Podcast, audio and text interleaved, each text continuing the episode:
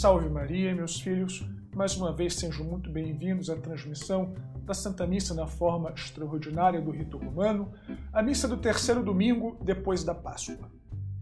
No Evangelho de hoje, Jesus adverte aos apóstolos que, ainda daqui a um tempo, eles sentiriam uma tristeza profunda, enquanto o mundo se alegraria dada a sua partida.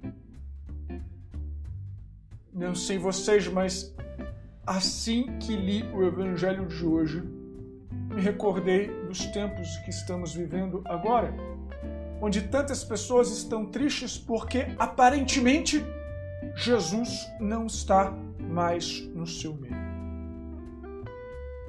Entretanto, aquela tristeza dos apóstolos converteu-se em alegria quando eles perceberam que, apesar da ascensão de Nosso Senhor aos céus, Ele está estaria, está e estará conosco todos os dias até a consumação dos tempos.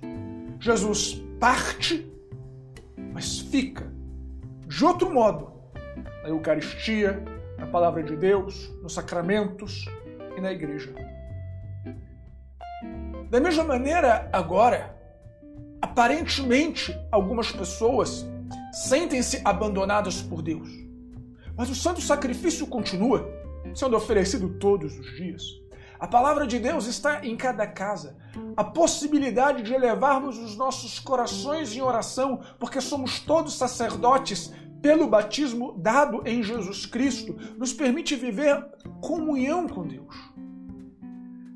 A verdadeira tragédia não está, de fato, na suspensão temporária das missas, porque isso vai passar. Se Deus quiser, em breve vai passar.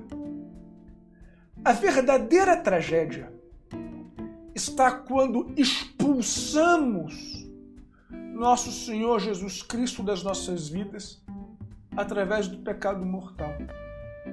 Aí sim, quando vivemos no pecado mortal, quando perdemos a graça de Deus, quando perdemos todos os méritos conquistados e merecemos o inferno, Aí sim a razão para a verdadeira tristeza.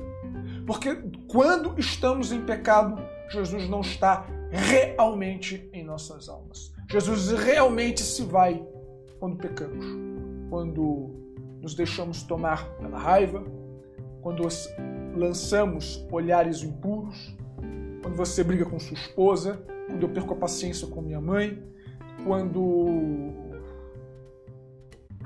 temos preguiça de fazer as nossas orações, de fazer as nossas obrigações, quando cedemos aos desejos da carne, como Pedro nos adverte na primeira leitura. Aí sim, Deus vai embora. E aí sim, a razão para a verdadeira tristeza. Então, meus filhos, alegrem-se. Vamos nos alegrar. Deus não foi embora. Deus está comigo e contigo. A verdadeira tragédia, sim, é o pecado.